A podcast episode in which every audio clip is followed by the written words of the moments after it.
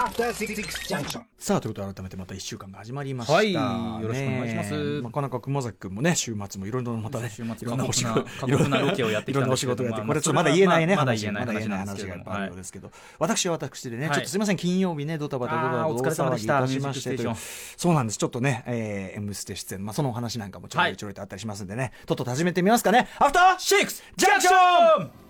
3月16日月曜日時刻は6時1分になりました。ラジオドッキの方もラジコドッキの方もこんばんは。TBS ラジオキーステーションにお送りしているカルチャーキュレーションプログラムアフターシックスジャンクション通称アトロクパーソナリティは私ラップグループライムスターの歌丸です。そして月曜パートナー TBS アナウンサー熊崎和人です。はいということであのそのねとにかく先週金曜はあの、はい。普段からねその8時台に抜けて MX テレビに行ってねバレロダンディという番組はレギュラーであって金曜は毎週途中抜けというのは本当に申し訳ないと思いながらやっているわけなんですがさらにねちょっともうあの30分のみぐらいのね出演になってしまいましたね。はい。えーなぜかと言いますと、まあ、私のね本業と言いましょう、まあ、本業こっちも本業なんですけどね、あのライムスターというラップグループをはい。31年やっておりまして、えーこちらが、まあ、岡村康之さらにライムスターという岡村康之さんとのコラボ曲で、えーまあ、あのね「ミュージックステーション」はい。まあね、日本のまあテレビ番組の、まあ、音楽番組の今やねまあなかなか多くない中でね。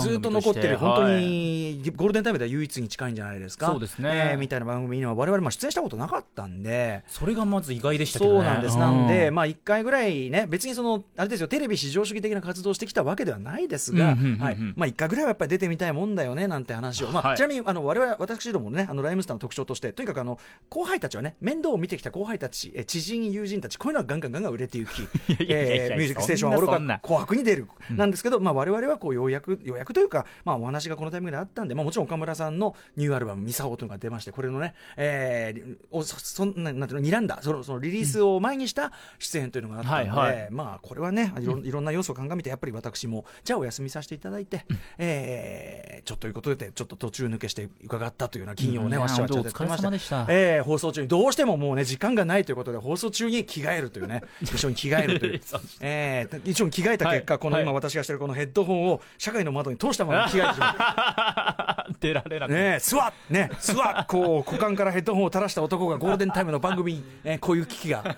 あったりしました。あとズボン履くときに、あの、仮、仮を、なんていうの、仮止めしているところをバキッてやっちゃって、えー右、右裾がビローンとなったままズボンで出る。大変これはあわ、あわやということになりましたが、まあ無事ですね、まあスタイリストチームその他のね、はいえー起点により、これは無事回避し出しましてですね。よかったうん、まあ出てきたんですよね。まあ、だいぶあのね、あの話は聞いてましたけど、ミュージックステーションも、あの、いろいろ形式が変わってて、そね VTR が多い。僕も見ましたけど、あこんな感じになってるんだなってちょっとなんです。びっくりしました、うん。あじゃあちょっとメールをねそれでね、はい。あのご覧になった皆さんからメールをたく結さんい構いただいておりますよ、うん。ミュージックステーションの感想。ねどさっといただいてちょっと代表的なあたりをご紹介はい、じゃあこちら行きましょう、ミルマンさんからです。先週の生放送の音楽番組リアルタイムで視聴させていただきました。いつものキングステージっぷりが番組の中でも遺憾なく発揮されており圧巻のステージでした。そうなの？はい。他のアーティストの皆さんも素晴らしかったんですが、全く番組のテーマ卒業に沿っていない楽曲にもかかわらず、最後の鳥で、えー岡村さんとライムスターさんが全てを持っていったように感じられました。あそその証拠もあります。証拠。えー普段ヒップホップを聞かず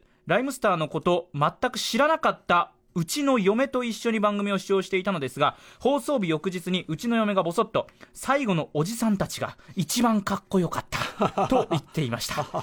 詳しく聞いてみますと皆さんのパフォーマンスが一番印象に残っているとのことでした。ガクトさんガクトさんも出ていましたが、それを楽しみに視聴していた嫁が発した一言に私もびっくりしました。普段皆さんの音楽に接したことのない人でもその良さを一発で感じ取れる皆さんのステージングに改めて感服いたしました。このエピソードを伝えたくてメールしました。番組これからも楽しく拝聴させていただきますと。嬉しいですね。ありがとうございます。だったらねこういうご意見がねまあはい。ちょっとでもあるんだったらまあ出た回もあったかなという感じですよね、とにかくあのーやっぱさ思った以上に喋り汁が全くない。僕もその事前のあのー山本隆明さんのね金曜日の喋りとかで言いましたよね、とにかくそのあのタモさんと絡んだりするパートはあのないからっていうもうさっき台本見てね。ないんだよ。ないのマジで。っつって。トークセッションみたいなところがねあるのかと思いましたけど。そうそうそうないんです、まあ、大体もう V が決まってて、でまあ、ワンテーマも卒業っていうね、はい。えーでまあ、特に卒業式ね、いろいろこうほらできなくなっちゃったりするから、はい。であるから、テレビを通じてみたいな、そういう非常に意義深いね、特集だったと思うんですよ、でまあ、皆さんのね、代表的なその卒業ソングみたいなのがね、あったりなんかしてさ、だから、あのー金曜日に言った通り、俺がもうやれることといえば、そのいわゆるワイプ、ね、ワイプで芸能人が作り笑いをしてるじゃないかっつってね、はいはい。あそこで作り笑いする以外のに、俺、仕事はないっつって、後ろに、でもね、それでも、じゃあ、頑張って作り笑いしようと思って、こうやってすごくね、もううなずいたりするしかねえじゃん、はいもうとりあえず、なんか。卒業式の皆様へみたいなこと言ってるのさ、うーんなんつってさ、うん。やるしかねえじゃん、はい。そこで態度悪いの嫌じゃん？だからこうやってうーんってやってたんだけど別に抜かれねえしワイプも。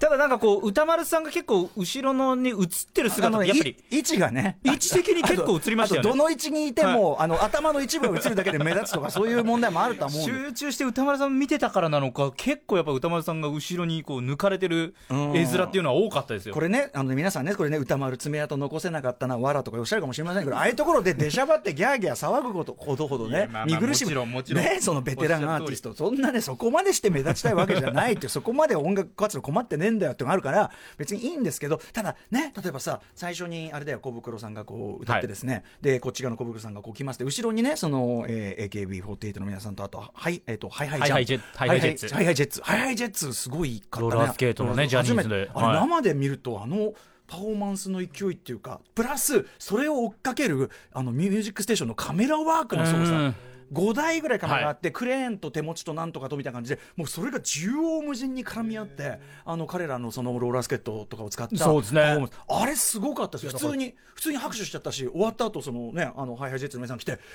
感動したっつってなんか小泉純一郎みたいな感じで感動したなんて言っちゃいましたよねデビューする可能性結構あるぐらいの有力ジャニーズグループですから。ジュニアではい。話しかけ普通に話しかけちゃいました。えあのローラースケートが上手い人が選ばれたのかい？なんつって。いやでもそうですよ 結構ラップやってる碇君っていうメンバーラップやってたりして結構ねやってるんですよ。ういやだからこれはね出世するなと思っていやいや。これは優しくしとくに限る限るなと思って。そういうええ出世するからなんですか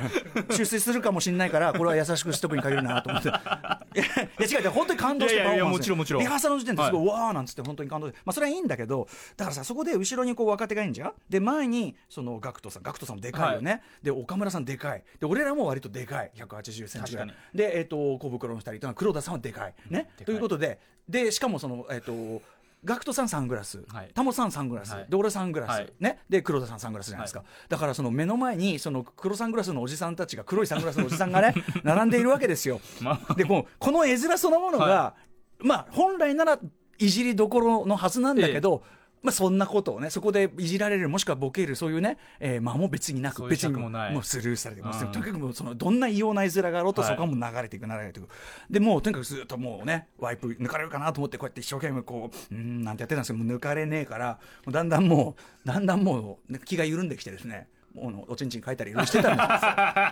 すテレビ映んないけどおちんちん書いたりいろいろしてたんですやめてください。しょうがないおちんちんがかかかゆくなる時もありますからそれは。それはね人間で人間おじさんですからね。かゆくなる時あります。見えないところですよまあまあバレないカメラに映ってないね。嫌がらせがしたいわけじゃないんでそれは、うん、でまあそうこうするうちに振られて。で振りも V ですし VVTR だしで曲やって。で終わって受けの時間も別にないから本当に本当に曲やるだけだったんですよ、うん。だからね、まあ、こういうこういうもんだなと。勉強させていただきましたよね。いやそういうただ感じなんですね。ただ俺俺の俺が今自由になった時間俺普段こんなに普段自由に喋ってる、でバラ色ダンディももう自由時間だから、もう人の「あのはいはいはい」なんつって「はいはいはい」とか言って喋っていい番組だから、はいはいあの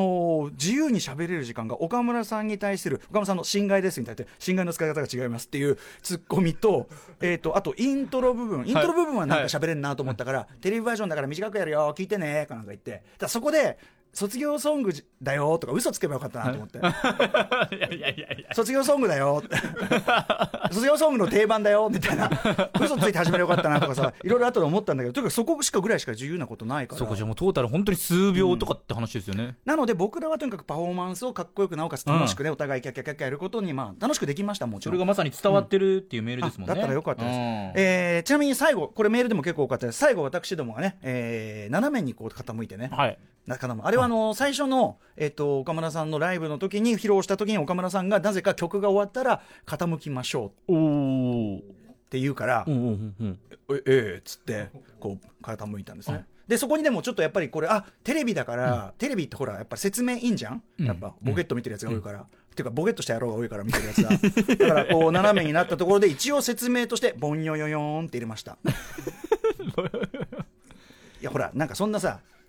そう刑事上学的な話してもしょうがないから、擬音だなこれは。擬音で伝えたっていううん。説明を擬音を使ったってことですね、うん。テレビ薄ぼんやか見てるようなやつのにちょうどいい説明はぼんよよぼ擬音だなと思って。それ伝わった伝わりましたかねそれ。もう十分。伝わったがゆえのやっぱこのあれじゃないですかね。まあそんなこんなでね大変、はい。あの勉強させて。ちなみにちなみにあの懸念されていたタモリさんは俺のことを認識しているのかじ事案ですね。あのタモリクラブは何度となく出てるし、あの俺が仕切りの回もあるんですけど、うんあの色眼鏡かけてるしよく分かってないんじゃないかなんてこう、ね、失礼なこと言いましたけどただねタモさんねそれはねあの言葉には出さないの。こうこうやって挨拶みんながこうやって、はい。おはようございますおはようございます挨拶するじゃん。で俺の方を見てこうあのタモさんスマイルでこうやってちょっとちょっとだけちょっとだけ指を指を指を刺すんですか？15度ぐらい上げて 明確に刺したわけじゃない刺したわけじゃない。えだからそのあのタモリクラブ枠から来たなと。ななんなん？なそのなんかそのメッセージは受け取で番組終わった後も順番になんかタモさんの楽屋に挨拶に行くってなんかそういうちょっとあるんだってはい。聞いて、はい。それ行ったわけ。であのあの映画カウンセリングとか渡したりとかさその時もやっぱりねはっきり口に出すわけじゃないんだけどこうニヤニヤニヤニヤしながらこっちを見て指を15度ほどピクンってこう動かす。それはだからもうタモさん的な挨拶あ間違いなく。他の他の人とは違うバイバイブス。あのタモリクラブの時のタモさんの顔になってくってこうこっちにあー。分かってるよっていう感じがこう来るぐらいの感じでしたけどただ別にねそうそういうことですよね。だからね。だから俺的にはまあ正直早くタモリクラブの世界に帰りたいみたいいなやそっちがいいと。えー思ってはいたんですけど、えーもしくはまあ TBS ラジオに帰りたい。こんな気持ちでねいた次第でございます帰ってきてくれてありがとうございます、えーねえてね特にやっぱねちょっとひちょっと割とこうざ割と芸能界チックな日だったからね。まあ勉メンメンーバー的にもってことですかね。勉強になりましたよ。出演者の皆さん的にも。うん。えいろいろね大変勉強になったと。最後勉強強になったしそのふんわりとしたまとめでいいんですか？勉強になったしか言ってませんけど。でもねあのねあの音響とかも含めてあの、なんていうの？すごいやりやすいあの環境であったしあとやっぱとにかくねあのねあの複数のカメラがもうめっちゃあれはねやっぱ確かにリハーサルいるわあのあの複数のカメラがめちゃめちゃ複雑に動いてしかもセットチェンジとかそのいろんな人が場所替えとかしている気まずいところは映さずにダイナミックにカメラが動いてポンポンポンってスイッチングしててね。あれはやっぱり「ミュージックステーション」もうなんかこう伝統の技術ですね。熟練されてるんですね、そういうところ。あのだからカメラの動きそのものを皆さんに見せてあげたいなと思ってる。そのカメラクルー。の芸術それこそもうあの HiHi Jets級のアクロバティックな動きをしてる。してるんですね皆さん。 HiHi Jetsの動きに合わせてブシャーってスライディングとかしてるんだよだからねすごいんですよ。はい。ということでございました。はい。あと何あこれあれ。だ。ラジオエキスポでめちゃくちゃ売れたという、ん。アフターシックス MD ノート宇多あ丸これを読め台本を読め。はい。別に俺に言ってくれてもいいんですけどね、はいはい。これいやちょっとさ君こその話題をもその話題のスライド仕方下手か。いやいやいや。いや僕もちょこれななんか急に言うからね。ピンクのペンでくくってあって何の何の話をするのかなと言って読み始めたらノートでした。えーえこれ、はい。あのサジェスションの仕方がね、あのえ雑ですよ。えー税込み。いや違う違う違う。1200円。あ違う？違う違う情報情報が。情報前。情報の順番がおかしい。あの話は変わりますがぐらい言 おうかね。あ皆さん話変わりますよ。宇多丸さんお願いします。ひどいですね、えーラジオエキスポでも爆売れしたというアフターシックスジャンクション MD ノートがですね、えーついに通販でつ追加販売が決定いたしました、あの会場ではね会場限定価格で売られて会場で1000円だったんですけど、えー うるさいな。君何なんだ？君は何なんだ？ちょっと。いやな君は何なのかここう失点を取り返そうと思ってなんかうまく挽回しようと思って拍手になりましたね。ちょっとノイズになってるけどね。えっと税込み1200円なんですけどもこちらですね今日私がちょうどあのー昨日までのというか先週までのノートがですねあの切れたので今日からちょっとアフターシックスジャンクションノートにしてみました、はい。これ普段はこれ映画評用に作ったはい。ノートなんだけど、あのこの番組用にも当然使えるであろうということであの今日からこれ私も使ってみてます、えーこちらですねコレコレクティブストア。コレクティブストア？コレクティブストア。これ TBS 周りのってこと？TBS TBS 周りの。コレクティブ TBS のとかないのかな？これね。コレクティブ目があった人目があった人みんななんかあんまり理解してないみたいな。バンクって言ったら TBS なんでしょ？TBS なんでしょ？コレクティブストアだけだと俺いろんなもん出てくると思うよ多分。えーで出てこない。出てきません。コレクティブストアのみで検索していただくと、えーウェブショップで販売がスタートしているということで。ね。はい金曜金曜日はねその TBS ラジオがん。ストライキだったせいでね、社員がいない間で、はい。出入り業者ばかりだったためさまざまなね不手際がありましたけどね。そのあれが残っているのかどうか要因がねまだちょっとこうんの月曜日残ってるのかもしれない。アフターシックスジャンクション MD ノート。でも、はい。あのノートとしては本当に質が高いですし、あの番組ファンあのいろんなですねあの番組ならではの趣向が凝らしたノートになっておりますのでぜひこちらお買い求めくださいませ、そんな感じですかね。はい。えーそんな感じでさまざまな面白を発見して紹介していくカルチャーキュレーションプログラムアフターシックスジャンクション3月16日月曜日のメニュー紹介ですこの後すぐです。カルチャー最新レポート先週に続きまして今週も新型コロナウイルス対策プロジェクト全国本屋さんウィークです。え全国の本屋さんと電話をつなぎまして新型コロナの影響やこんな時読みたい本を紹介していただきます。今日は東北仙台にありますブックカフェ火星の庭の前野久美子さんと電話を結びます。そしてその後6時30分からはカルチャートークのコーナーです。ゲストはプロ野球志望遊戯ことライターの中溝康隆さん。今年の1月27日月曜日以来の2打席目です。今夜は辰徳2020ずんどこ談話春の嵐編お送りいたします。一応念のためその辰徳というのは。そうですね、えー普通に辰徳って言っちゃってますけれども、ええええ。他の説明がないですから、はいそうですね。原辰徳さんですね。あの 読売巨人軍監督の原辰徳さんね。中溝さん、前回ね、ごはい。あのご出演いただいて以来、僕らもすっかりなんか、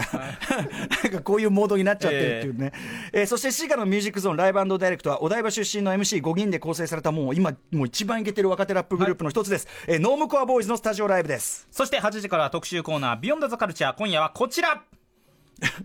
えー皆さん、私のことですか？スカイウォーカーの夜明けは嫌いでも、スター・ウォーズは嫌いにならないでください。スター・ウォーズロスの皆さんに送る、マンダロリアン一人総選挙 by！高橋良樹！はい。いや、スカイウォーカーの夜明け好きな人もいるんだからね、これみんながみんなそういうわけじゃないと思いますけど、ただ、あの、現在ですね、えーディズニー作品専用の動画配信サービス、ディズニーデラックスで配信されている人気シリーズ、えースター・ウォーズのスピンオフ実写ドラマ、マンダロリアンというのが、まあ、テレビシリーズでありまして、えー昨年12月に公開されたスター・ウォーズエピソード9、ね、スカイウォーカーの夜明けで、まあ、一旦スター・ウォーズ締めましたけど、あのーで、いろんなね、私もいろんな表なんか言いましたけど、えーいろんなテンションのスター・ウォーズファンがいる中、このマンダロリアンは結構みんな満場一致で、久々においいっていう感じの結構意見が分かれるねシリーズが多かったんですけど、はい、ということであの熊崎君もねこのタイミングで見たんですもんね。もう私、スター・ウォーズ・ビギナーですけど、エピソード4、5、6見てからのマンダロリアン見てきましたんで、偉い。ここから、ね。ありがとうございます。マンダロリアンきっかけでスター・ウォーズを見るという新しい世代ですから。ね、いいですよ、はちょっといやあのいいと思います、ちょっとそのスタンスでぜひ参加してください。